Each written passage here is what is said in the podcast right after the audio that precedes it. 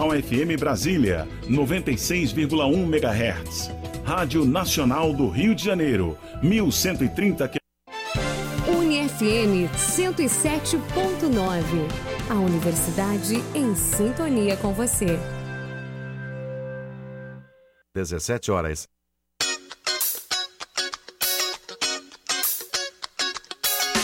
Informação e música na medida certa para você. No ritmo da notícia. De segunda a sexta, seis da tarde, pela UniFM 107.9. Um programa de Ciro Oliveira.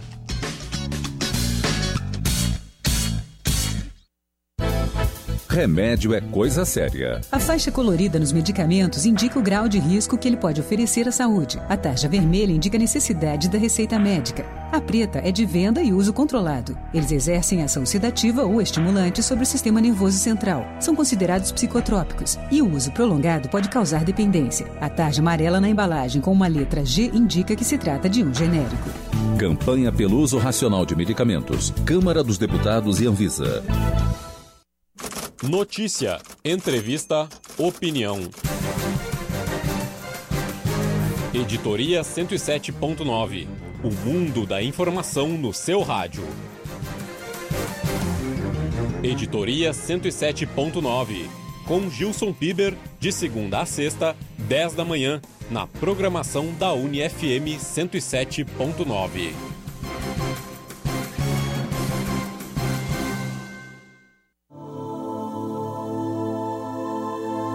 Curiosidades sobre astronomia e meio ambiente. Você sabia?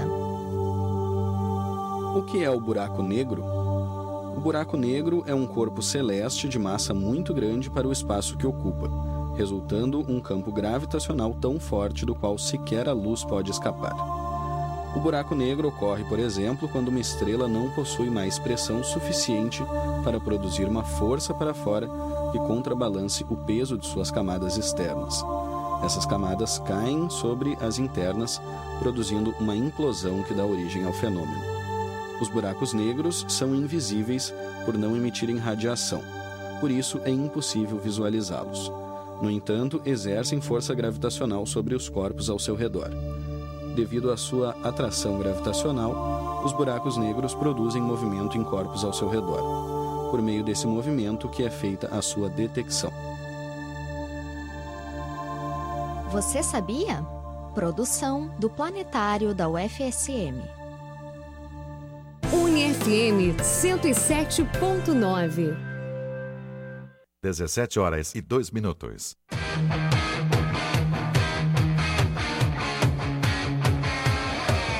Radar na rodada.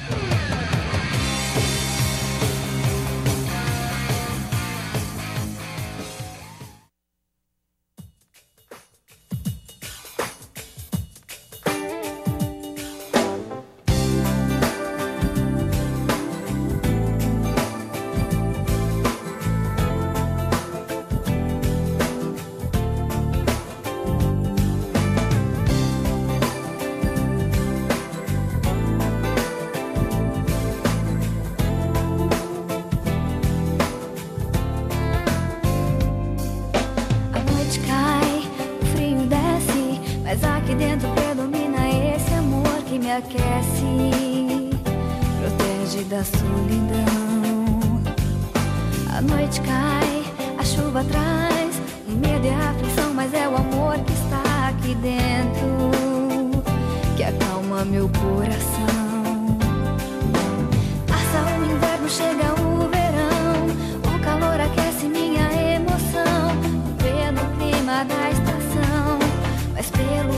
dessa paixão, da primavera calmaria,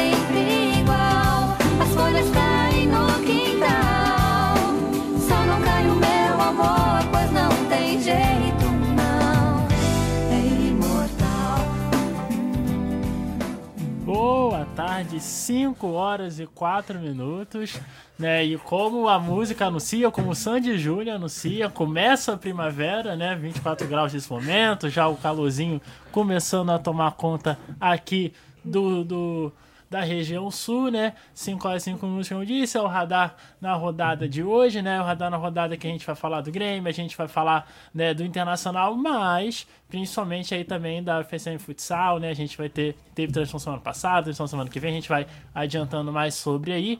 Mas antes de a gente começar aí, né, o, o papo de, desse dia, a gente vai apresentar, né, o, o os nossos colegas de mesa, começando aqui a, a, ao lado mais próximo aqui, vocês não estão vendo, mas enfim.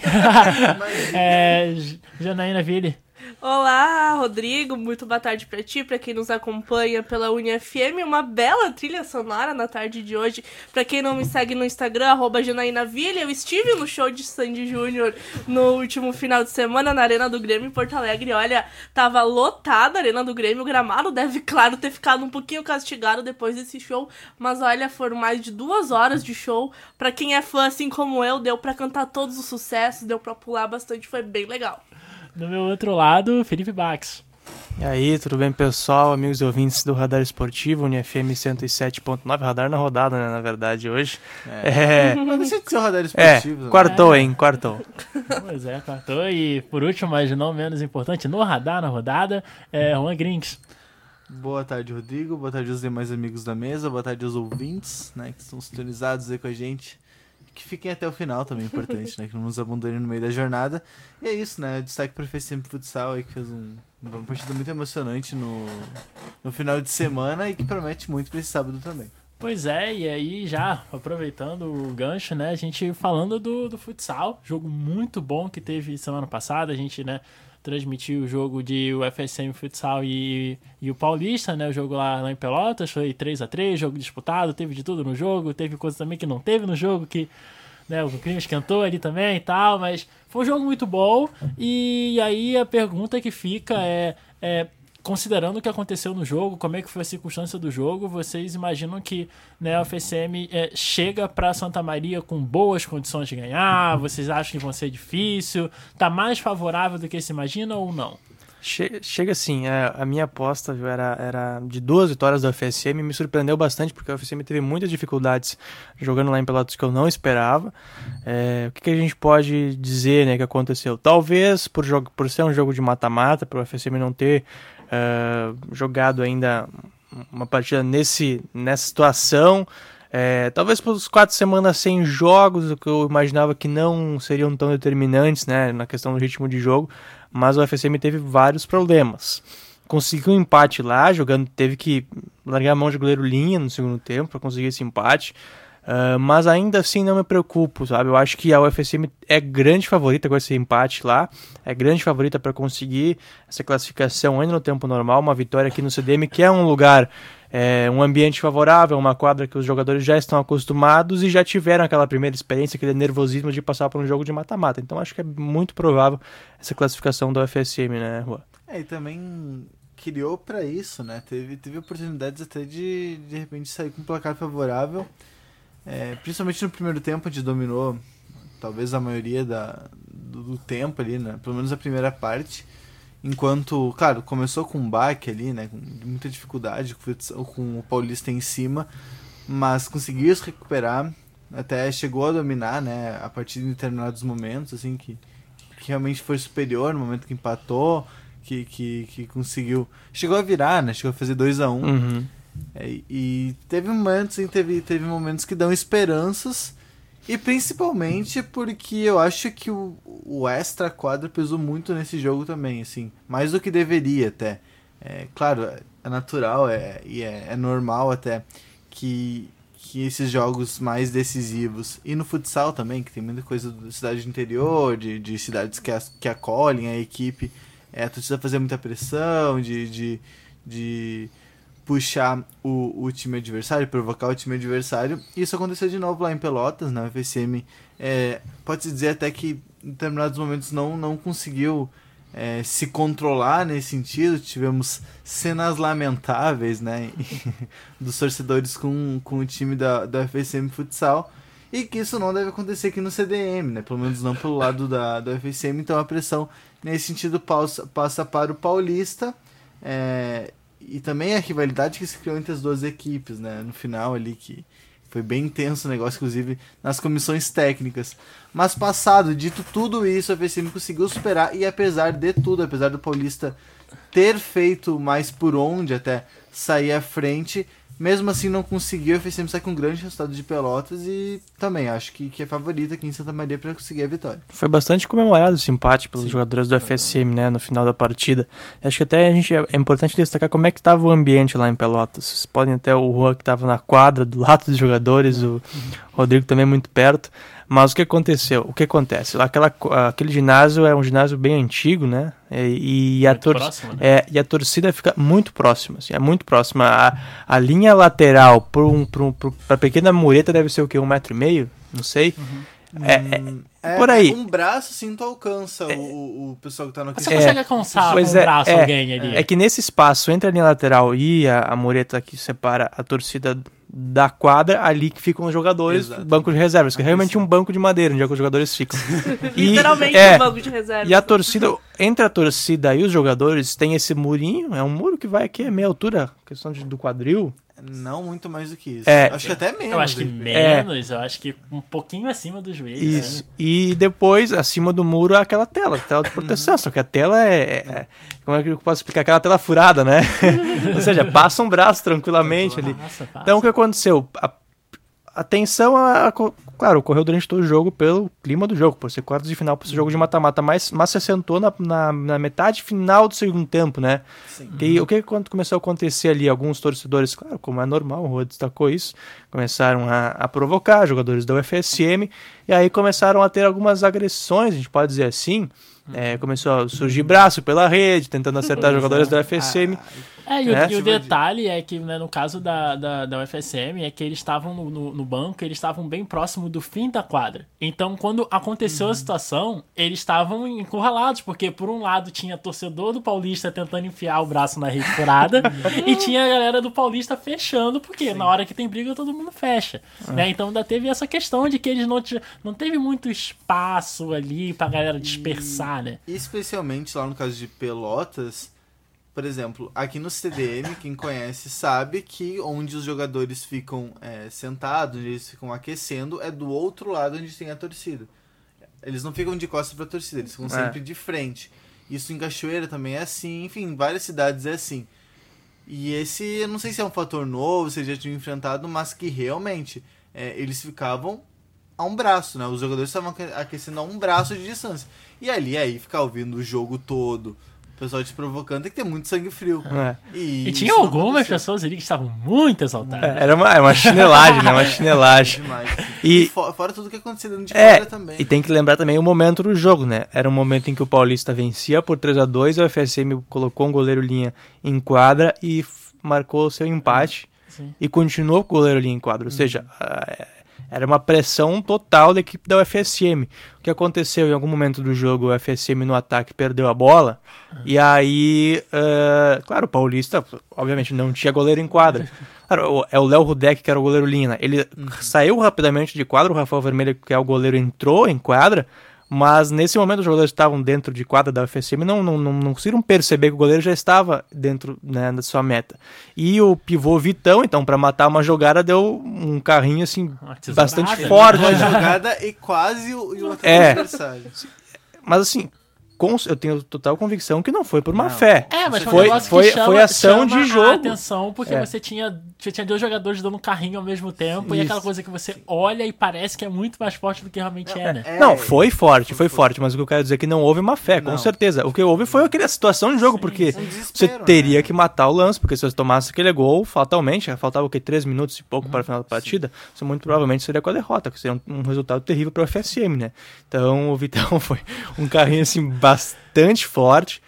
Foi expulso na hora pela arbitragem, mas aí toda aquela situação de jogo, de, de uh, ânimos exaltados dentro de quadra e a torcida já, já enchendo o saco o jogo inteiro, culminou então em uma confusão dentro de quadra e fora, principalmente com os torcedores e, claro, só dois agentes da Guarda Municipal na, no, no, ginásio que também É, claro, não, não, não, não, não chegou a haver uma briga, uma trocação, entendeu? Mas houve uma, é, mas uma tensão É, bem e a tensão forte. ela foi muito maior entre torcida e jogadores do que propriamente jogadores com jogadores.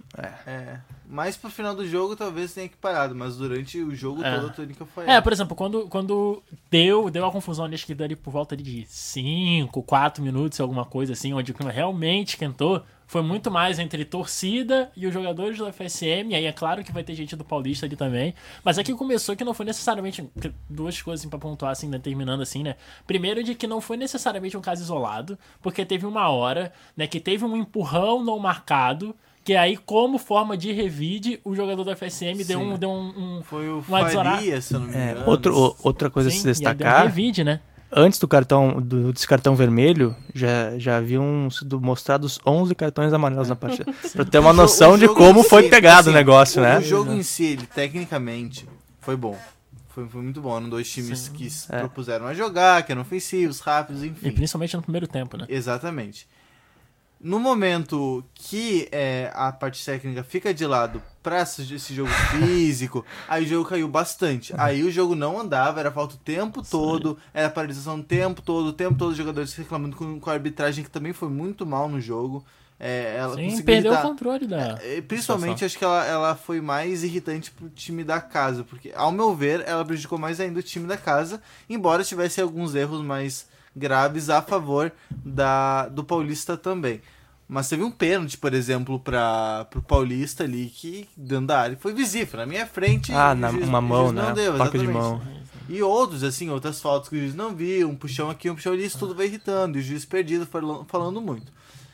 Mas assim, é. Pro. Pra quem tá ouvindo, não pensa que foi uma várzea, não, o jogo foi bom. O jogo Sim, foi muito bom bom. São dois bons times, de verdade. O Paulista vinha É. 10 jogos. Aí, agora tá 11 jogos sem perder já no campeonato. Venceu a Soeva em Pelotas. A UFSM Futsal foi, talvez, a maior surpresa da primeira fase, né? Contando todos os times. É como tu destacou, né? São dois times de muita movimentação, de jogadores leves e rápidos que não têm características de ser times que consigam jogar fechado, né? E muito provavelmente aqui em Santa Maria vai ser outro jogo aberto, uma quadra maior ainda, vai favorecer muito mais esse jogo e eu espero realmente um outro jogão de bola. Outro jogão de bola, com jogadores que realmente têm característica de drible, tem jogadores com muita velocidade que também chutam de fora da área. Gols do Paulista, assim, em, em chutes com, com muito pouco espaço, de fora da área, no ângulo, assim, com uma coisa maravilhosa, linda de se ver, um bom futsal sendo jogado, entendeu? E a expectativa aqui em Santa Maria realmente é de um grande jogo. Um grande jogo. Mas, eh, como eu falei, com as características da quadra maior, um ambiente favorável, acho que a a vantagem realmente é da UFSM e, e não tem uma história de que vai vir torcida também lá de Pelotas. É, mas.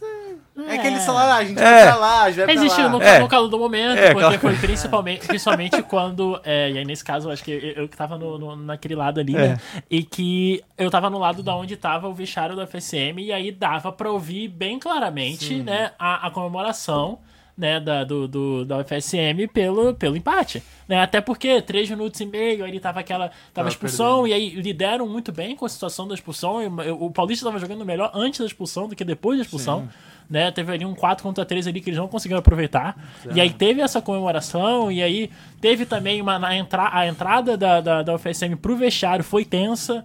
Né, teve ali algumas trocas de gentileza, É. né, as magínguas de. As magínguas, É. na verdade, não. Teve cuspe. É, o- né? é outro cenário que a gente tem que explicar também, porque a, sa a, a saída do túnel, né? É tipo, a saída de um túnel Parece que uma- vai. parece uma cadeia Não é aquilo ali. túnel aquilo ali. É, não é um túnel, é uma entrada, é uma entrada que, que enfim, é pra dentro do, da arquibancada, como é que eu Lembra posso uma explicar? cela, É, ali. só que a parte de cima também, aquela telinha, né? Ela é aberta. Então o que aconteceu? Teve, joga- teve torcedor botando a perna ali, tentando acertar o jogador da FCM que É, passava, enfim, né, Rodrigo? Teve o pessoal que veio correndo de uma ponta pra outra. Ele falou, É. o que, que esse pessoal tá fazendo aí? também, teve- É, teve um cara que- invadindo. Pois é. Alguns torcedores invadindo. Foi, né? foi uma situação bem. Mas é, e aí só uma coisa, tipo, vou pontuando agora, voltando pro, pro jogo, é que a impressão que deu vendo o primeiro jogo é que quando o ritmo do jogo tava mais rápido, a, a, a UFSM tinha mais dificuldade. Né? O, jogo, o jogo mais rápido tava beneficiando o Paulista naquele jogo. Tanto que, por exemplo, no momento em que teve, por exemplo, o goleiro Ninha, e aí o jogo ficou naturalmente mais cadenciado, teve vantagem para o FSM, né? Por exemplo, o Paulista teve aquela pressão inicial muito boa, e ali pelos 12, pelos 10 minutos restantes ali pro fim, né? A pressão naturalmente diminuiu, e como o ritmo do jogo ficou mais lento, o FSM se assentou, tanto que coincidiu É. com o período que teve a, a virada no placar. Então, uma coisa para se observar, assim, talvez, apesar do FSM ter essa característica de jogar, é, é, de jogar mais acelerado, de ter esse jogo mais, mais rápido, né, de que talvez se o jogo esteja se tornando mais acelerado, esteja entrando nesse caminho, possa ser que seja perigoso, porque acaba casando mais para outra equipe. Mas aí É. ficam situações, né, para se observar no, no próximo jogo. É o que a gente falava, inclusive, durante a transmissão, né? Para o FSM conseguir estabelecer seu jogo, tem que ficar com a bola, com a posse de bola. No momento em que ficou, como você falou, ficou com a posse de bola, isso foi melhor durante, durante toda a partida, né? É, E a FSM também é um time que consegue se adaptar bem às situações. Por exemplo, perdendo nos últimos cinco minutos, foi muito bem o goleiro linha, conseguiu virar, empatar o jogo ali, quase virar com o goleiro Poucos linha. riscos com o goleiro é, linha, quase quando, é, quando ficou com um a menos, conseguiu se portar muito bem mediante situação. Por quê? Porque é uma equipe bem treinada, uma equipe que consegue responder muito bem às situações, talvez seja uma vantagem né, para a equipe do FSM. E esses, essas quatro semanas a gente, de treinamentos a gente pode incluir nessa conta também. Com certeza foram treinamentos intensos, o Gabriel Prank treinando situações e preparando essa equipe para o mata-mata. É, e o Gabriel Plank adora, né? O goleiro linha, na verdade. É, ele usa isso é pra tudo. verdade. Se tá ganhando, ele usa. Tá perdendo, ele usa. Pois precisa é. segurar. Tudo ele faz. E É, é, dá- sempre muito bem treinado. E dá pra ver, por exemplo, no, no, no aquecimento dava pra ver isso, que tinha era muito mais em relação às situações de jogo, né? Aquela coisa da preocupação e na hora da- do treinamento, na hora do aquecimento, colocar as situações que em jogo. Então, em vez de ter, por exemplo, ficar 10 minutos chutando bola, 10 minutos correndo, você tinha situações de 2 contra 1, situações de 3 contra 2, situações que você vai encontrar na partida. Né? Tinha muito, por exemplo, de treinamento de transição e coisas do tipo assim, bem pra coisas que você costuma ver dentro do jogo, assim, que dava pra perceber bastante o nível do, do aquecimento, né? Então o jogo promete para a semana que vem, foi um jogo muito bom, né, em, em- Velotas, e aí lembrando, né, que a gente vai ter a transmissão, assim como a gente teve É. semana passada, aquele mesmo esquema, 7 horas a gente tem a pré-jornada, a pré-jornada direto do CDM, né, um detalhe aí importante, mas um jogo importante, né, requer uma, uma, uma, uma grande atenção, a gente vai desde as 7 horas ali lá no CDM, colocando você no jogo, ambientando você, porque vai ser um- uma partida muito boa, a gente espera aí um futsal de, de, de alta qualidade, e aí às 8 horas começa o jogo, né, e aí nós da equipe do, do Radar Esportivo vamos trazer as emoções para você, tanto né, para quem tá em Santa Maria na 107.9 no NFM, como né, você pode ver no Farol, você pode ver né, na- na no site da UniFM aí para quem caso esteja ouvindo a gente aí fora de Santa Maria e no pelo mundo, né? A gente tá quem tá É. na web tá no mundo. E é importante a gente ressaltar também a outra equipe de Santa Maria que joga Série Ouro, que é a União Independente. Exatamente. Conseguiu outro Grande enorme, é, um enorme resultado, assim, um resultado fantástico diante da equipe da Ser Alvorada, é, jogando no Centro Desportivo Municipal, ao mesmo tempo em que ocorria o jogo lá da UFSM, a União, Independente ven- venceu a partida contra o Ser Alvorada por 2 a 1 Ser Alvorada que é uma equipe que ano passado jogava a Série Prata, ou seja, é, um nível acima do que a União Independente jogava, a equipe que conseguiu a segunda melhor campanha geral, atrás apenas da Sueva na Série Ouro, uma equipe que foi líder do seu grupo, e chegou aqui em Santa Maria e, bateu de frente com o União, saiu vencendo e o União teve que buscar a virada. E, e pelos relatos que a gente tem foi um grande jogo porque o União é, conseguiu essa virada que não é uma característica porque o União é uma equipe que, que é muito forte defensivamente mas peca muito ofensivamente. E um dos seus principais jogadores de drible de, de ir para cima que é o Fernandinho estava fora da partida teve uma apendicite não jogou. Então a União teve que se superar conseguiu essa virada e, e segurou muito bem a equipe da Ser Alvorada depois. Porque como a gente sabe não há saldo de gols na na mata-mata da Série Ouro. O que seja o que importa é a vitória seja por um gol seja por Foi meio gol pro União, seja, é, passagem, né? seja por 0,1 gol não importa a vitória é o que interessa e o Tá garantida a prorrogação lá. é, e o, e o Ser Alvorada teve um, um tiro livre no último minuto e o Edinho foi lá e pegou o goleiro do União. Então, um grande jogo também. Olha, Santa Maria está bem servido de equipes de futsal na Série Ouro, hein? E agora vai, vai jogar fora de casa. O jogo não vai ser em Alvorada, vai ser em Canoas, porque o ginásio onde o Ser Alvorada normalmente costuma mandar os seus jogos está em reforma, ou seja, é, vai ser praticamente um uma quadra neutra. Então, União Independente também com grande chance. E Santa Maria conseguir colocar duas equipes na semifinal do Série Ouro, olha, parabéns. Pode não, não vai- pode ser que aconteça, mas pode ser que as duas cheguem na final também, né? Que São chaves. É, não é- sei. É, né? É, o, Acontece. o Existe a FS possibilidade. É, Sim, tá é, lá, tá tá no lá, ar, né? tá É só lá. ganhar, é só ganhar o jogo. a, a- já- já- um- uma chave tá praticamente definida, porque a Sueva venceu fora de casa, a equipe da SAF passou por cima, ou seja, a a, a Sueva muito provavelmente não. Vamos cravar, Já né? tá, já tá, a já Sueva tá. já está Já numa tá. semifinal, que é a semifinal do lado da equipe do, da- do chaveamento entre o FSM e Paulista. É. Nossa, e o União Independente do outro lado, muito provavelmente vai pegar a equipe do Rabelo, se não me engano, também é de Alvorada. Que inf- ganhou, a da- ganhou em casa jogando contra a equipe da BGF Bento Gonçalves Futsal. Então, esse é o chaveamento de momento aí da, da Série Ouro. Começa a se afunilar e as equipes de Santa Maria presentes, hein? Então, isso aí, né? 5 horas e 25 minutos, sábado à noite futsal, você vai poder acompanhar aqui na UniFM. Agora, indo para indo pro Internacional, né? O Internacional que agora né, volta suas atenções ao, ao Campeonato Brasileiro, né? Teve a, a, a, a eliminação tanto na Libertadores quanto na Copa do Brasil, acabou terminando sem títulos nas Copas, mas, né, com a vitória contra o.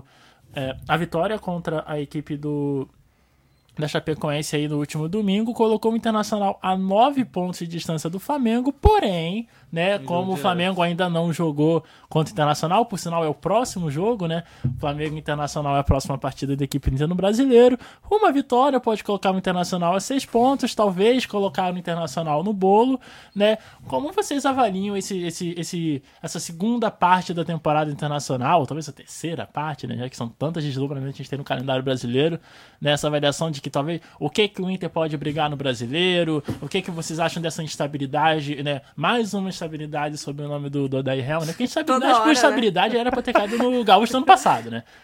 É, assim, de- depois daquele 3 a 0 no Grêmio, muita gente achou que ele ia cair e não caiu. Então, assim, é aquela coisa, co- o que vocês acham que o Inter vai lutar por nessa final de temporada e como vocês avaliam esse mais esse momento de turbulência na era Odair Helman no Internacional? Eu, eu acho que a luta do Inter nesse restante, nesse segundo turno do Brasileirão, vai ser por G4. Eu acho difícil o Inter conseguir é, chegar uma diferença de um, dois pontos dos lí- líderes, que seria assim aí a briga pelo título. Eu acho que é complicado, até porque o Flamengo, que, que é o líder, claro, tem ainda Libertadores, pode ser que caia um pouco de rendimento por causa disso, mas tá bem à frente, né? São o quê? Seis pontos do Inter? São nove pontos no Nove, momento. mais Se ganhar ainda. 12, basicamente É. acaba qualquer chance de título. É muito difícil recuperar é, é, essa diferença de pontuação até o final do campeonato. Mas, claro, é, briga pelo G4, o Inter briga, até porque agora tá em quarto, né? Quarto colocado, então vai, sim. vai continuar brigando pelo G4 até o final da competição. Sobre o Odair Helman, é, ele foi praticamente durante todo o ano questionado, né? O único momento do ano que o Odair Helman não foi questionado foi após a, a eliminação do Palmeiras, lá, aquela fase que o Inter tava em alta. Mas fora isso, durante todo o restante do ano, o Odair Helman vinha sendo criticado. Eu, particularmente, acho que ele não deva ser demitido, pelo menos não até o final do ano, pra ele, é, pelo menos agora no, no Brasileirão, poder mostrar serviço, né? Fazer alterações no time que eu acho que precisam ser feitas, assim como ele vai colocar o Nonato agora nesse jogo contra o Flamengo. Daqui a pouco a gente discute também essa alteração, porque vai vir aí com quatro meias com característica bastante de marcação, né?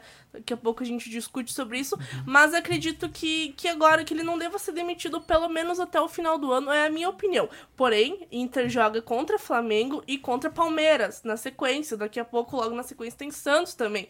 Que são três equipes dificílimas que estão à frente do Inter e que talvez possa gerar uma queda do Odair Helmond se for um resultado muito ruim contra esses três times. Então, acho que essa sequência que o Odair vai ter agora pela frente vai ser muito decisiva para ver se ele vai se manter ou não na equipe. Vamos falar de números? São 18 rodadas, né? 18 rodadas até o final do Campeonato Brasileiro. Sim, sim. Praticamente um turno inteiro. Já tivemos a primeira rodada do, do segundo turno agora na, no último final de semana. São nove pontos de diferença. É, Numericamente, matematicamente, é perfeitamente possível o Inter ser campeão brasileiro. Com mas, certeza. Não, mas se a gente trouxer. Apenas considerando os seis pontos com, com 17 rodadas, Sim, né? Numericamente falando. Agora a gente traz isso pro campo. É difícil, né? A gente traz isso pro campo, pro. Não, não, não vamos dizer de resultados, mas de desempenho entre as equipes que brigam pelo título hoje, o Inter tá atrás. O Inter Ah, tá atrás. não disse nenhum que vai. É. que vai- Ne- Já teria caído de desempenho se fosse levar em conta estar disputando É. Libertadores, outras competições. E Não talvez seja nem a queda, mas tipo, uma queda suficiente para para Seria acabar, uma queda né? brusca, né? É, pra, Não pra, seria uma pra galera. quedinha qualquer. Pra galera É. da fuga, assim, que é basicamente, sei lá, do Santos pra baixo tentar alguma coisa, né? Talvez a única hipótese que eu consigo enxergar de um Flamengo caindo de desempenho é o Flamengo vencendo a Libertadores. Só que o problema é que é, é, é que o, o, o Flamengo ele, ele consegue muito bem é, jogar essas duas competições, né?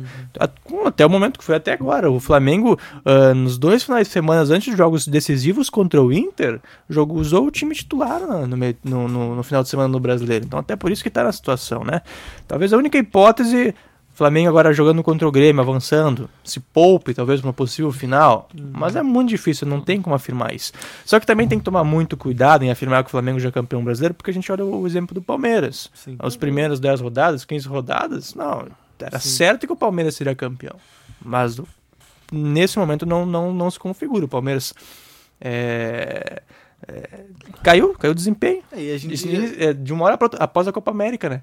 E Só que não há mais esse. esse não, não vai mais ter esse espaço, por exemplo, agora uma outra competição no meio que, que os times fiquem um tempo sem jogar, fiquem fora, percam seu ritmo de jogo, né? Como aconteceu com o Palmeiras. Então, realmente, não é, é muito difícil dentro de campo ver o, o Inter conseguindo buscar o Flamengo. É muito Praticamente difícil, impossível, né? É muito difícil falar em linearidade, né? No Brasil, assim. Tipo, não tem como ter muita certeza de qualquer coisa, assim, se tratando de futebol brasileiro. Vamos lá. A gente falava do, do Palmeiras, que ah, já, já vai ser campeão. É o fundo dos, um, um dos que já, já tinha decretado que não ia ter graça.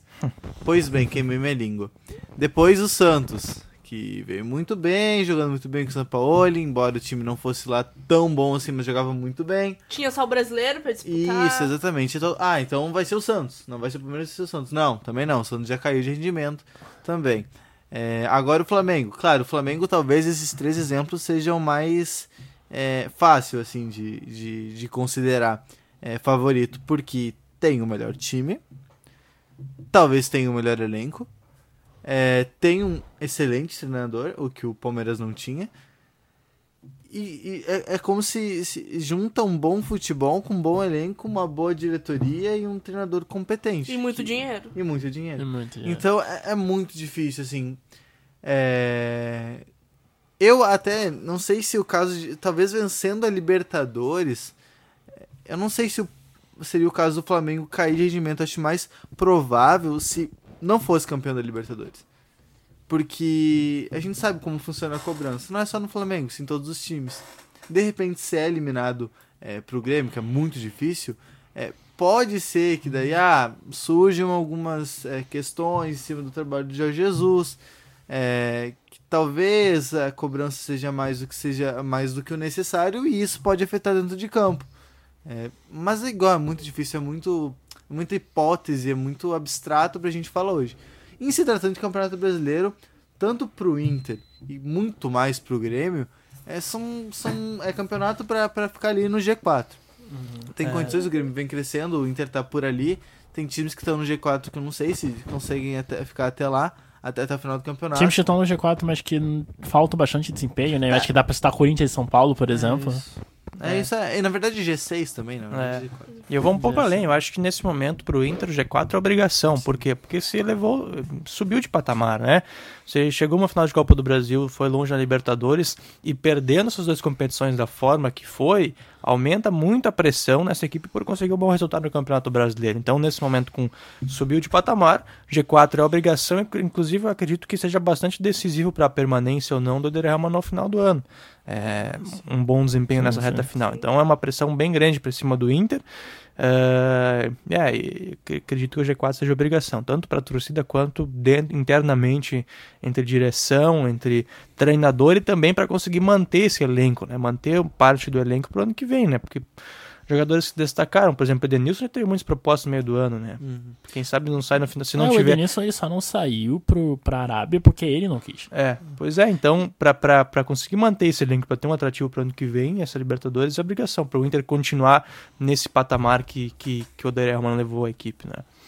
Sim, então é um momento até, né, pra é, Inter, Inter e Flamengo vai ser o jogo da rede, basicamente todos os estados do Brasil vai ter, vai ter Internacional e Flamengo às 9h30, né, e aí a gente colocando aqui, né, a escalação do, dos times, né, o- começando pelo, pelo Internacional, Internacional vai uma maior parte do tempo com um time que, que tá acostumado, né? Vai com, com Lomba, com Coessa, com Moledo, com Bruno e o Wendel ali na defesa, né? Vai ter o Lindoso ali na cabeça de área, Edenilson, e aí existe alguma dúvida se o, se o Patrick vai jogar ou não, pode ser o Nonato, pode ser que jogue Patrick e técnica. Nonato. É, Por opção parece que é os técnica. dois. Sim, é, existiu, existiu uma. Até teve. Teve vindo até assinando no Twitter do Globo Esporte que o Inter colocaria, e aí até, né? Diga-se de passagem a matéria, uma, uma- a, a, a, a chamada foi um pouco tendenciosa, né? Que o Inter jogaria com quatro volantes. Né, que aquela coisa que você condiciona o torcedor a uma maneira assim que. Até porque, por exemplo, o Patrick. o, o, o Patrick na situação não faria volante. O Patrick faria lado de campo. né? E aí, no caso, quem, quem pode fazer lado de campo, pelo menos segundo o Globo Esporte, tá o Wellington Silva, o Nico Lopes e aí o Paulo Guerreiro jogando na frente. Mas pode ser que, por exemplo, o Patrick faça esse lado de campo e o Nonato jogue no meio. Que já aconteceu Que é a outras vezes. Seria que da. Alessandro, Patrick. D'Alessandro não D'Alessandro joga. tá. É, Ah, É, é, a lista dos lesionados, é. por sinal, né? Isso, o isso. Dourado, que já tá faz tempo, né? O Galdesani, que praticamente não jogou esse ano. Tá né? voltando. O, o, o Potke, que tá ali em processo final de recuperação, já chegou a jogar uma vez, aí voltou, né? E o D'Alessandro, que desde ali da final da Copa do Brasil não vem jogando. E aí, só passando rapidinho o time do, do Flamengo, né? O Flamengo que basicamente tá sem o Diego, que tá machucado desde o primeiro jogo contra o Emelec, e, e o Lincoln, né? Mas o resto do time é o time que tá jogando aí, o time que tá ganhando de praticamente todo mundo, que é Diego Alves, Pablo Mari, é, Rodrigo Caio, Rafinha, Felipe Luiz, e aí o meio-campo com o Ilharão, né? O renascimento do Ilharão dentro do Flamengo, jogando muito bem como o primeiro homem ali com o Jorge Jesus, né? O Gerson, que para muitos é o melhor meio-campo do futebol brasileiro no momento. Arrascaeta, Everton Ribeiro, Bruno Henrique e Gabigol. Gabigol com 17 gols aí no, no Campeonato Brasileiro, que pode até alcançar, por exemplo, o Washington, o Dimba, aqueles que meteram muito gol, mas meteram muito gol quando tinha 24 times no Brasileiro, né? O Gabigol pode ser aí o primeiro jogador, acho que desde a, de quando chegou no formato de pontos com 20 clubes, em 2006, a chegar na marca dos 30 gols. Gabigol já tem 17. Então esses são os times aí, né, que vão se enfrentar hoje, né, 21 e 30, o jogo lá no Maracanã. A única, a única justificativa que eu aceito para essa escalação com quatro volantes, entre aspas, né, é o D'Alessandro lesionado. Não há outro jogador que, que no elenco, isso é preocupante também, né? Não há outro jogador que consiga fazer essa função mais ofensiva e o Odair está apostando, acredito eu, no Nonato para jogar um pouco mais à frente, encostar no, no Nico e no, no Mas é é Guerreiro. muito diferente. né? É, é diferente. Porque quem você teria no elenco? Rafael Sobis. Rafael Sobis, ele foi titular lá contra o Flamengo no jogo da Libertadores, não correspondeu no jogo que jogou lá, né? O Inter acabou perdendo por 2 a 0 dois gols do, do Bruno Henrique. Sarrafiore, Sarraf- Sarrafiore, entrou no jogo, né? A gente viu o que aconteceu. O Sarrafiore não, não sei, Sim, não é, não sei não se- tem condição de é, não sei se tá Inter. pronto para sair como um titular e, e num, num- ambiente hostil com 70 mil pessoas no Maracanã em rede nacional para armar, ser o responsável para armar o jogo do Inter. Não, não sei se é capaz nesse momento. Talvez pro ano que vem, um pouco mais amadurecimento. Então, o Odair Helman vai apostar naquela característica dele, que é jogar fechado, jogar por aquela uma bola, apostando no Guerreiro. É, o Guerreiro no- novamente vai ficar isolado, todo mundo vai reclamar disso, mas é o que o Inter está oferecendo nesse momento e isso é preocupante.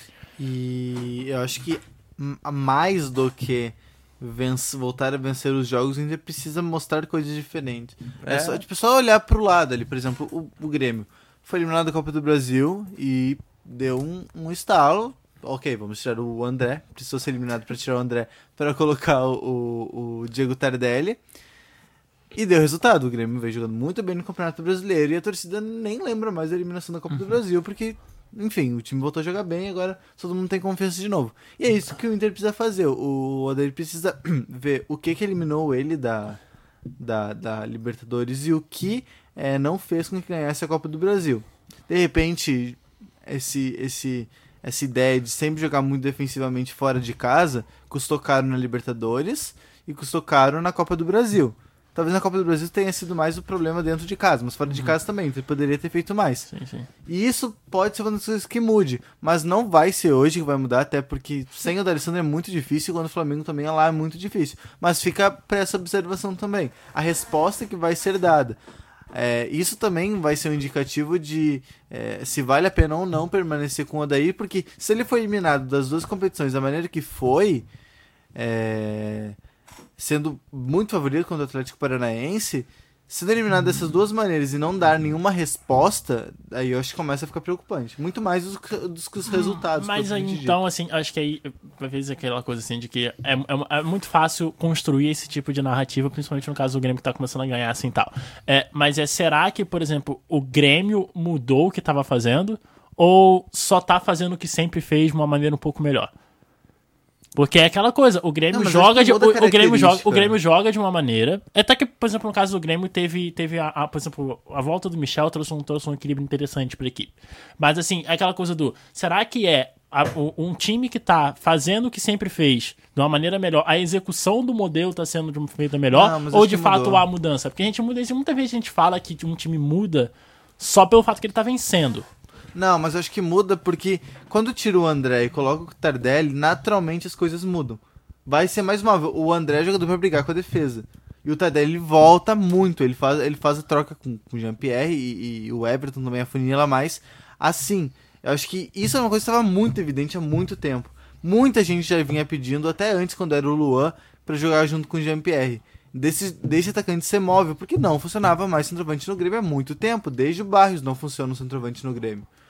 Então eu acho que isso muda e talvez é, até possa resolver algumas questões. Vai ter uma prova de fogo na Libertadores, mas acho que o caminho é esse. Talvez, talvez não tenha mudado tanto, mas é, o Renato reconheceu um erro de tirar o André para colocar o Tardelli. Eu acho que naturalmente já eleva a moral do time e o torcedor passa a ficar mais confiante. Porque assim, se é eliminado e continua com o mesmo time, com aqueles mesmos jogadores, o torcedor vai pensar, ah, vai jogar a mesma coisa. É. Aí, aí então, né, já que a gente tá né, agora 5h40 nesse momento, a gente já entrando já no, no, no caso do Grêmio, né? O Grêmio que. Só, só fazendo um comentário sobre o Inter, e na questão do D'Alessandro, não se falou muito da lesão dele, né? Não Foi se meio misteriosa, né? Nenhuma previsão de quando voltar. Inclusive, a lesão só ventilou na imprensa um dia antes do jogo da final. Me engano, foi no dia. Inclusive, foi um dia antes, na noite anterior, o Pedro Ernesto, ele postou na coluna dele que recebeu uma informação misteriosa É. de que o D'Alessandro estaria fora, ficou fora do banco, mas nunca ninguém se falou. Sabe-se que é uma lesão muscular, mas o que exatamente é, como foi, não se fala muito. E por ser uma, uma lesão muscular, entende-se que é uma recuperação lenta, né? É, a lesão ela foi noticiada no, no- ela aconteceu no treino do, de domingo. Foi um domingo pela manhã. E aí começou a se noticiar essa lesão do Alessandro e a confirmação Na de que ele ficaria fora foi terça-feira. é. Só também para complementar, é, olhando, a gente falando em alternativas pro Grêmio também pro Inter, né? O, o que a gente tá hum, vendo agora nessa escalação é mais do mesmo. O que que, o, o que, que o, Odair- o que que me preocupa bastante nesse tipo de, de, de escalação é que você tem um jogador da qualidade, o Nicolás, que já bate nessa tecla há muito tempo, e você deixa ele preso na ponta direita. Hum. Ele, fa ele, ele faça o jogo por ali, mas acho que ele, seria ele renderia muito mais se ele fosse deslocado pro centro. E- e Jogasse mais perto isso- do Guerreiro, mas isso já atrás acontece, Guerreiro. imagino que isso já aconteça dentro de campo. Por exemplo, o, Mas o muito Inter, pouco, o Inter, o muito Inter na pouco. final contra o Atlético Paranaense jogou com dois atacantes já enorme maioria do tempo. Mas o Nico Lopes sempre muito Eu- o preso Nico no Lopes, acho que desde que, ele, desde que ele volta, né? E a partida que, que, que é a volta dele, a partida do Brasil contra o Botafogo, ele, ele aparece muito mais centralizado. Sim. É, é, é, não sei. É é um cara que aproveita uma, mais fácil do uma Guerreiro, por fixação, porque o cara é baixinho, o cara é ligeiro, acho que tem que jogar na ponta. Outra coisa é o, Ney, o Neilton. O Neilton também. O, Sim. Muitas vezes se, se, se colocou o Neilton quando ele entrava jogando no Inter Exatamente. pelo lado, pela ponta esquerda. Não, é um jogador que joga centralizado. Jogou, entrou assim contra o Atlético Mineiro, jogou bem, mudou o jogo no segundo tempo. O Inter venceu fora de casa. E jogando centralizado contra a Chapecoense no bom jogo. Exato. Aí que tá.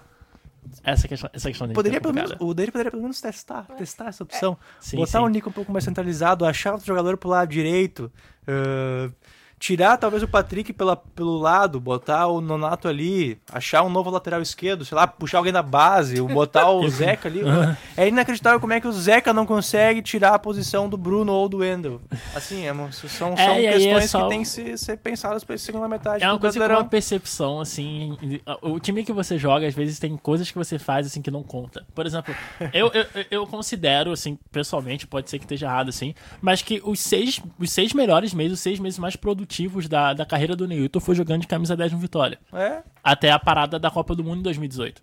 E era um cara que basicamente estava mantendo o Vitória minimamente competitivo. O Vitória era um time muito abaixo da média. E que quando o Neilton caiu um pouco de produção, o time basicamente desmoronou. Jogou muito bem como camisa 10 no Vitória.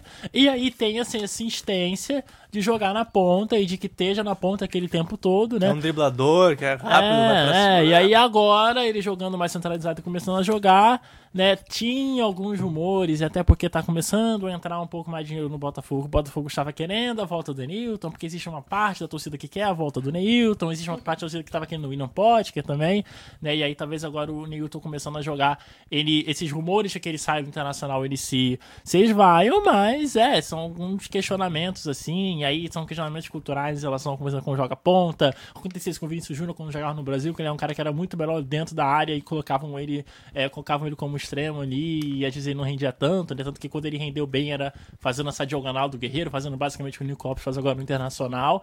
Mas é isso, é uma coisa assim, esse, esse coisa, né? E aí agora a gente já entrando já no Grêmio, agora 5 horas e 45, né? Decisão que tem contra o Flamengo, o Grêmio se achando, né? Agora nesse, nesses últimos, é, nessas últimas semanas, né? Como já, já entrando no cenário de, Entrando na briga de G6 oficialmente, né? Quem tinha algum medo de, de que o Grêmio talvez não, não entrasse nessa briga e que não conseguisse a vaga na Libertadores, um medo que eu particularmente eu partilhava, assim, eu tava bem preocupado em relação a como o Grêmio é, iria competir no Campeonato Brasileiro é, depois, de, de- depois por exemplo, da, da- das paradas e depois que o calendário, por exemplo, colocasse mais jogos no Campeonato Brasileiro, que agora vai ser uma loucura, né? Agora a gente tem o quê? Dois meses e meio pra acabar o campeonato, a gente vai tacar 18 jogos ali. Uhum. Né? É uma coisa assim que, meu Deus do céu.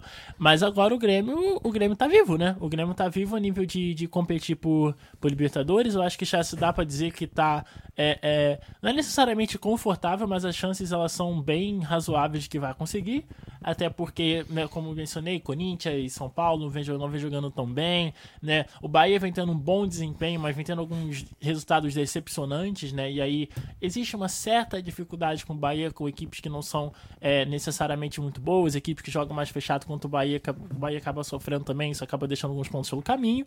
E o Grêmio, né, se estabelece no cenário do Campeonato Brasileiro, agora já tá em sétimo, se eu não me engano, né? Em sétimo ali o, o, o, o em sexto e vai agora enfrentar o, o, o Havaí, que é um- uma equipe que basicamente não ganhou de ninguém, então que tem duas vitórias no campeonato. Acabou de Vem ganhar do Atlético. crescendo o Havaí. Ganhou do Ganhou, Atlético Mineiro, é verdade. Tá na última rodada. Ó, o C- se o CSA conseguiu. O CSA tá fora da zona de rebaixamento, se o é... CSA conseguiu, o Havaí consegue e o Cruzeiro e o Fluminense que se cuidam. Precisamos, Vocês fa- ficam- precisamos ficam falar de aí- Agel Fux um bombeiro, porque... Né? Não, vocês ficam aí corneteando, mas se o Havaí vencer, tem chance de sair da zona de, de, de rebaixamento nessa rodada. É, mas aí precisa de fazer, tirar um saldo, precisa de, de combinação de resultados, mas é possível. É possível. Mas é. É que, é, é que as equipes do Rio Grande do Sul não estão necessariamente nesse cenário, mas esse ano é um ano muito interessante da zona de rebaixamento. legal. porque tá, tá- tá tá, tá acontecendo umas coisas muito estranhas esse ano a nível de rebaixamento que. Enfim, mas enfim, Grêmio, né? É, o Grêmio vai disputar o jogo agora contra o Havaí, vai jogar amanhã contra o Havaí, né? Foi um resultado complicado, porque era um jogo que era pra ter perdido na primeira rodada, na segunda rodada né, do, do campeonato. Jogou muito mal contra o Havaí, foi naquela sequência ali que o Grêmio ficou 3, 4 jogos sem ganhar de ninguém. Zona de rebaixamento. Pois é, Tempão. né? Mas agora, obviamente, franco favorito contra o, contra o Havaí, né? O quão, o quão confiante deve estar, ou quão não confiante a torcida gremista deve estar em relação à semana que vem, porque querendo ou não, né? O grande foco, o Grêmio não tá disputando o título, né? O grande foco é a Libertadores. Qualquer resultado que não seja uma vitória pro Grêmio amanhã não é aceitável, né? Porque o jogo é em casa contra o Havaí, que é vice-lanterna. Saiu da lanterna recentemente, na última rodada. Uma quinta-feira de noite. Não é um resultado aceitável. Qualquer Jogo é resultado que não Qualquer seja a vitória. E esse jogo vai ser importante porque o Luan vai ter mais uma oportunidade com a lesão do Jean-Pierre. O Luan que a gente já bate na tecla há tanto tempo, né? Que agora vai ter mais uma oportunidade pra mostrar seu futebol e pra ver se tá recuperado, né? Que acho que o grande problema dele não era nem problema técnico, mas problema físico, de desleixo, né? De não se cuidar. Acho que era o grande problema dele. Agora vai né? poder, vai poder é, mostrar o seu futebol de novo, vai ter mais uma chance. E quem sabe até pra, pra Libertadores possa ser uma peça importante aí contra o Flamengo. É, ele fez gol no Santos, né? Fez efetivamente um Eu, a gente, eu particularmente não vi o jogo, obviamente, porque estava na transmissão do, do, do, do FSM Futsal, mas des- fiquei sabendo que jogou bem, assim. A empolgação no pós-jogo foi um Não, troço redes assim. sociais, assim, né? Não, mas é, é, é aí que tá. Não, e não só a rede social, na imprensa É, também, é né? que Quando, quando, o tema, quando o tema é Luan, assim, ou é. Ou oito- ama ou odeia. É, Exatamente. E envolve muita paixão, E o né? que aconteceu? O que aconteceu? Quando ele fez o gol no Grenal, no Campeonato Brasileiro esse ano, ele tava perdendo fez o gol de cabeça. Voltou o Rei da América, voltou nos. Mano, ele jogou mal aquele jogo. Sim, ele, fez Nossa, só o ele- gol. Ele foi, foi muito mal naquele jogo. Ele fez o gol. Ok, beleza, pode fazer o gol, eu posso fazer o gol. Mas fazer o gol não significa necessariamente. Só o André não foi fazer Exato. Fazer o gol não significa que jogou bem, né? Ah, porque fez o gol e jogou bem. Não, não é, Sim, não é, sim, não sim, é sim. tão simples quanto. Mas um contra o. Santos, é... eu ouvi dizer que jogou bem, enfim. Torcedores, calma. É. Torcedores, calma. Ah, já, ainda já é hora de se empolgar com o Jean Guilherme, sim ou não? Acho que ainda tem que ter um pouquinho de calma. Pois é, Eu acho que esses jogos agora que ele vai ter de, de oportunidade com a lesão- do Jean- Jean- Jean-Pierre vão ser importantes, sabe? Acho que esses É, jogos vão jogar ser os decisivos. dois jogos? Os dois jogos, eu acho. né? Provavelmente. o Flamengo. O primeiro é basicamente primeiro só Não, assim o primeiro é certo, o segundo eu não sei. Não, não, mas jogando do jeito que tá, o GPR não volta, hein? Ah, ele- Ironia, quando tem ironia esse comentário. Se jogar como jogou sábado. Mas é, tem, tem essa, essa mística em relação ao, ao- ao Luan, e aí é claro que é importante, porque é, é, é outra característica em relação ao Jean-Pierre, né? Então pode ser aí alguma, alguma novidade, né? E aí possa mudar o jeito que o jogo seja, seja jogado ali contra o Flamengo. Pode ser pro bom ou pode ser pro ruim, porque, por exemplo, tem a questão do Luan, que o Luan é um cara que sem a bola basicamente não contribui, isso pode ter algum, algum problema, né? Na hora que, por exemplo, pode, pode ficar mais fácil, por exemplo, o Flamengo para poder é, entrar em transição e conseguir puxar contra-ataque, né? Porque quanto menos gente é, defendendo a tendência é maior, e, e também no caso do Grêmio, o, o Grêmio é o que é complicado, né? Porque o Grêmio é aquele time que gosta de controlar o jogo, né? E, e, e, e o Flamengo, você- o, o Internacional foi o time que mais provou isso, né? Que você pode ter um jogo, você pode ter uma estratégia correta, você pode ter, você pode seguir aquele jogo ali corretamente, você der uma, você dá uma meia chance pro Flamengo, às vezes pode ser o suficiente. Né? É um time que tá, a facilidade que o Flamengo tem pra acelerar o jogo assim é, é enorme. A gente sabe que o Grêmio às vezes ele ele capega um pouco em relação a, a transição defensiva. Às vezes é um time que não volta tão rápido, deixa algum espaço ou outro, né? Os zagueiros, assim como o Internacional, eles, eles costumam correr bastante risco, eles costumam é, subir muito para poder compensar os volantes, pode dar um problema também, São, depende. o Grêmio precisa de dois jogos perfeitos para vencer o Flamengo. Ou um perfeito e um quase perfeito. Porque é muito difícil, realmente. É, não é nem anti-zica, na verdade. É realmente, assim, é, é verdade. O Flamengo é favorito, é, tem mais time, é, vem no momento melhor, vem no momento é, há mais tempo jogando bem que o Grêmio. É, os jogadores, assim, o potencial de, de decisão são maiores, assim, comparados ao do Grêmio. E o Grêmio é aquilo, é. Não sei muito bem o que esperar, principalmente perdendo o Jean-Pierre, né? Que ele acertou o Grêmio quando ele entrou no meio da temporada. É, o Jeromel tá fora também. Vai entrar o David Braz, mas o Jeromel é com certeza bem melhor e muito mais fundamental nesses momentos.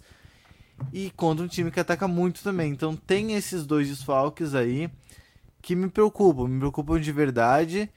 E o Grêmio é muito dependente do Everton, né?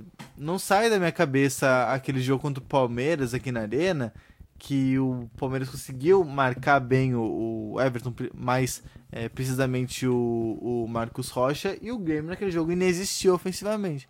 É, aí que tá a Esse é o chave, né? problema. Não é o Luan, não é o Luan. O Luan pode estar ali, tranquilo. Não, mas não é o Luan dele. mesmo. O problema. Não é nem perto do A Luan. chave, cara, a chave tá no lado esquerdo, É o- é a chave tá no É Everton, Everton, né? é o Everton. Se ele joga bem, o Grêmio faz coisas no jogo, mas se ele não tá bem, não adianta fazer. É, O nada. tor- torcedor tá preocupado que o, que o Luan tá jogando bem, não tá jogando bem, tá voltando. É o Everton. Cara, o, o torcedor tem que ficar preocupado com o que o Everton tá fazendo. Se ele tá, Tá se dormindo, alimentando se ele tá bem. dormindo bem Tá de dormindo noite, bem. se o massagista tá fazendo a massagem certinha, com suavidade na coxa do Everton. Dá controlar lá no FIFA, é, é, com, é com isso que o torcedor tem que se preocupar. Se ele não tá fazendo balada no prédio, igual o André. É, é com isso. É, é Everton. A chave do Grêmio é o Everton. O que não é o ideal, porque Não. dependendo do jogador é complicado. Quando, quando a gente viu a eliminação traumática na Copa do Brasil na Baixada, sim, o Everton que aconteceu. Uhum. Então a preocupação tem que ser essa nesse momento. É. Já que o, o, o centroavante até então está com, resolvido com o Diego Tardelli, tá é, respondendo melhor que o André. Então, muito cuidado com o Everton. Cara, não deixa ele subir a escada, carrega ele. Vai de Não de- elevador. Não deixa ele descer a escada, carrega ele. Não, não coisas. mas ele tem que fortalecer o músculo, senão na hora de E jogar, né? um, um, um destaque rápido de ir pros palpites. O Real Madrid tá vencendo o Osasuna por 2 a 0 dois gols de brasileiros.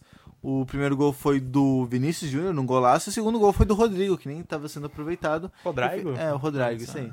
É, então, dois gols brasileiros, dois jovens brasileiros aí, um destaque importante. Torcida do, do, do, torcida do, do Real Madrid que tava implorando pra tirar o Lucas Vaz pra poder botar o Rodrigo, né? Talvez aí mais um argumento pra, pra torcida do Real Madrid. O PSG tava tendo dificuldade contra o Reims, se não me engano ainda tá perdendo contra o, contra o Reims, já tava sem o, sem o Verratti ali, algumas alterações no meio campo, né? Que tá tendo 2 a rodada- 0 pro 2x0 pro 2 a Reims 0. aí. E tá 90 minutos, já vai acabar. É, então, né, o PSG já pra segunda derrota dentro do, do campeonato. Já é recorde né? em muito tempo aí, perder dois jogos no francesão. É, né? Tá tendo rodada aí de, de meio de semana, tem Copa na Inglaterra, tá tendo rodada na, na, na França, tá tendo rodada né, na Itália, né? Já que não vai ter Champions League, né? Não teve Champions League essa semana, tá se reajustando aí por causa de data FIFA. Mas é isso, 5 horas e 55 minutos. Tem Grêmio jogando amanhã, tem Inter jogando hoje. E agora é a hora dos palpites. Palpite! Vamos começar com o jogo de quarta-feira. Internacional Flamengo. É. Também conhecido como Hoje. Também conhecido como hoje. Conhecido daqui umas 3 horas tem jogo, né? É o jogo da RBS, o jogo do, basicamente do Brasil todo, como eu adiantei antes. Inter e Flamengo, eu imagino, já tem uma certa ideia aí pelo otimismo, né, que a gente tá tendo em relação ao Inter no jogo de hoje, tem uma certa ideia do palpite, mas, né, é bom a gente ter aí o palpite da mesa, cobrar depois, né, enfim. É, considerando, considerando, Rodrigo, Começando aí com, é, com o Bax. considerando que o Odair consiga estabelecer uma grande estratégia defensiva, que o Inter jogue muito bem hoje à noite, eu aposto a uma vitória por 1x0 do Flamengo. Eu falei 0x0. Você, você se assustaram, gente, Eu calma. achei que ia largar um Pois 2x0 pro Inter aí, Nossa. Eu, se tivesse alguns Uma cole- atuação memorável do Alguns Patrick. colegas de mesa É. aqui, colocar, a gente não vai citar nome, mas alguns colegas de mesa eu colocaria o 2x0 Inter, né? Patrick- vai ter Patrick acertando a trave três vezes, vai, Vai. ter... Nico Lopes errando gol pela. vai ser Teria o o Guerreiro. tomando uma decisão certa, imagina. Vai Mas, ter- Mas enfim, é meu palpite 1x0 Flamengo. É, Vamos lá agora. 2x0 Flamengo. 2x0 Flamengo também. É. Vai ser lá, uma, aposta, eu acho vai, que vai ser, vai ser aposta um- uma vitória, vai lá. uma vitória, Do a vitória do. Flamengo. Ah. Né? Hoje, hoje, tem, hoje tem dois gols do Gabigol. 2x0 Opa, Flamengo. Meu cartola agradece. Dois do Gabigol. É, ninguém, ninguém apostou nem um golzinho do Inter, né? Nem uma lei do ex com o Guerreiro. É, Ninguém botou Gabigol no cartola, né? eu, imagina. não, É, não sei, é... é. Tá. Pois é. E, né, Grêmio e, e Havaí, né, o jogo na, na arena, um jogo que, né, obrigação, né, imagino. Qual é o placar pra vocês aí? Cara, a lógica, a gente for, não, se a gente for palpitar na lógica, olhando a atuação que o Grêmio teve fora de casa contra um dos, com- dos, dos, com- de um das equipes que luta pelo título brasileiro, jogar em casa contra o Havaí na draga que tá, apesar de vir vir de duas vitórias seguidas. empolgou. Cara, assim, ó, quatro gols. Os caras estão motivados, pode Dois ser a noção de dois. abaixamento.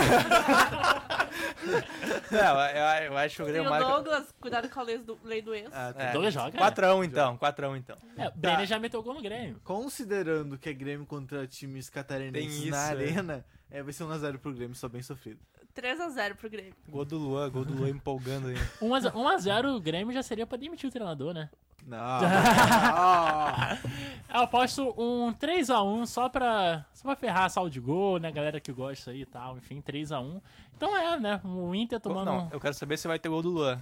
Vai ter gol do Luan? Vai ter dois Não, gols do Luan. Não vai ter gol do Luan. Vai não vai ter gol do Não Luan. vai ter gol do Luan. Eu aposto Vai que ter gol ter contra do Vai ter Havaí, gol do mas não vai ter gol, não vai ter gol do Luan. Então fechamos E a David ponta. Braz também. Só, também só faz gol nesse time. Ah, zagueiro artilheiro. Fechamos a conta aqui do Radar a rodada, né? Lembrando aí que né, o Radar segue, né? Até amanhã tem Planeta Oval, sábado tem Radar Esportivo e a transmissão, né? A gente começa às 7 para todos os preparativos aí, o pré-jogo, o pós-jogo e o durante o jogo também, obviamente, né? De é, o FSM Futsal contra o Paulista, claro, né? Informações também do jogo do União Independente que vai decidir a sua vida aí na Série Ouro também, Santa Maria, em noite de futsal, e você vai ver tudo aqui no Radar Esportivo, ah, não é no Radar Esportivo, até semana que vem aí com o Radar na Rodada. Valeu. Tchau. Você ouviu Radar na Rodada, um programa do projeto de extensão Radar Esportivo, jornalismo de multiplataforma. UniFM 107.9. A universidade em sintonia com você. 17 horas e 59 minutos.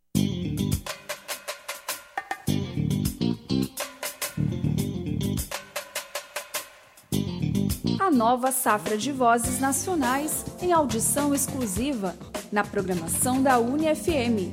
Atração Nacional, a reserva especial da música brasileira. De segunda a sexta, 10 da noite. Um programa de Milton Oliveira.